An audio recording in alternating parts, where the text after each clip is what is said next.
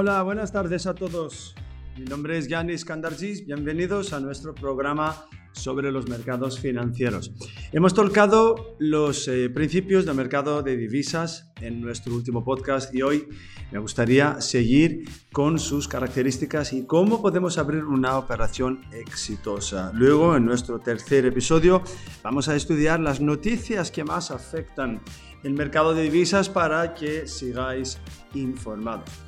Pues sabemos que ya el mercado de divisas tiene unas características muy atractivas porque se puede operar tanto al alza como a la baja.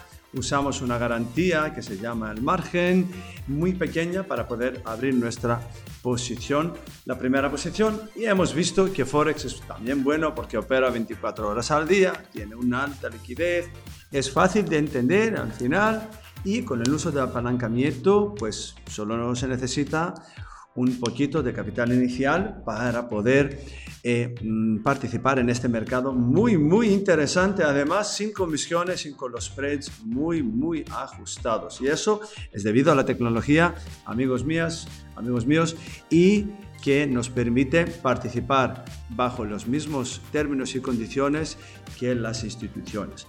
La operación, pues se trata de la compra de una moneda y la venta de otra moneda a su vez.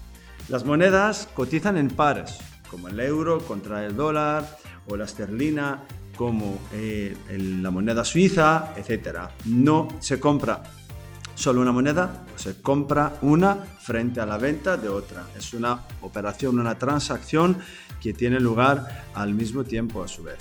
Pues cuando una moneda entonces incrementa su valor, significa eh, que se revaloriza frente a la otra. Seguramente habrá ejecutado anteriormente transacciones en divisas sin darse cuenta. Primero, para empezar, viajando desde América Latina quizás a Europa o de Europa a Asia, pues estamos cambiando monedas para poder gastar las eh, monedas respectivamente en esos países. Aquí estamos viendo cómo lo podemos hacer de forma ganadora para nuestro negocio y una estadística muy importante es que la moneda base es el dólar, el dólar estadounidense, y el par de divisas más popular es el euro dólar, lo que ocupa 86% de las operaciones. Recuerdo que los pares se negocian en decimales llamados pips, en inglés pricing points, y estos pipos pues se calculan en cuanto a la posición. Mm, pongamos un ejemplo y vamos a ver el valor de un PIB, ¿no? De un PIB, el efecto del apalancamiento. En el euro dólar, pongamos que se está cotizando a 1,3210. Con una posición de un lote, un lote es una posición fija, un tamaño fijo que ofrecen todas las plataformas y entonces un lote es equivalente a 100 mil dólares. Obviamente 100 mil dólares multiplicado por el número de los pipos detrás del punto esto, los decimales, nos da el valor del pipo. Sin entrar en detalles, podremos decir que para un lote en el euro dólar, el pipo, ya un pipo, una diferencia, es equivalente a 10 dólares. Y con un apalancamiento hasta 200 veces, incluso más, pues se puede aprovechar con muy poco de dinero una posición de más de 100 mil dólares con las respectivas ganancias. Lo importante es recordar que podemos llevar operaciones al éxito tanto comprando como vendiendo. O sea, vendiendo la única diferencia sería que ganamos si la moneda baja. Un ejemplo en una operación sería, por ejemplo, comprando el euro dólar a 1.3010, ¿no? Tiene cuatro decimales, compramos, es decir, euro contra el dólar, el que vendemos.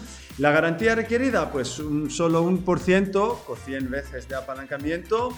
Entonces, para una operación que vale más de 100 mil dólares, nosotros vamos a depositar solo mil dólares.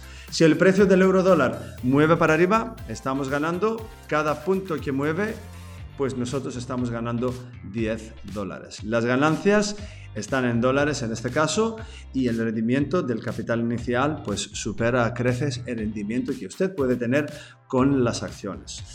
Una última nota, la compra o venta de un par de divisas refleja su opinión solo sobre la posible evolución del mercado, pero no implica para nada la compra física de la moneda.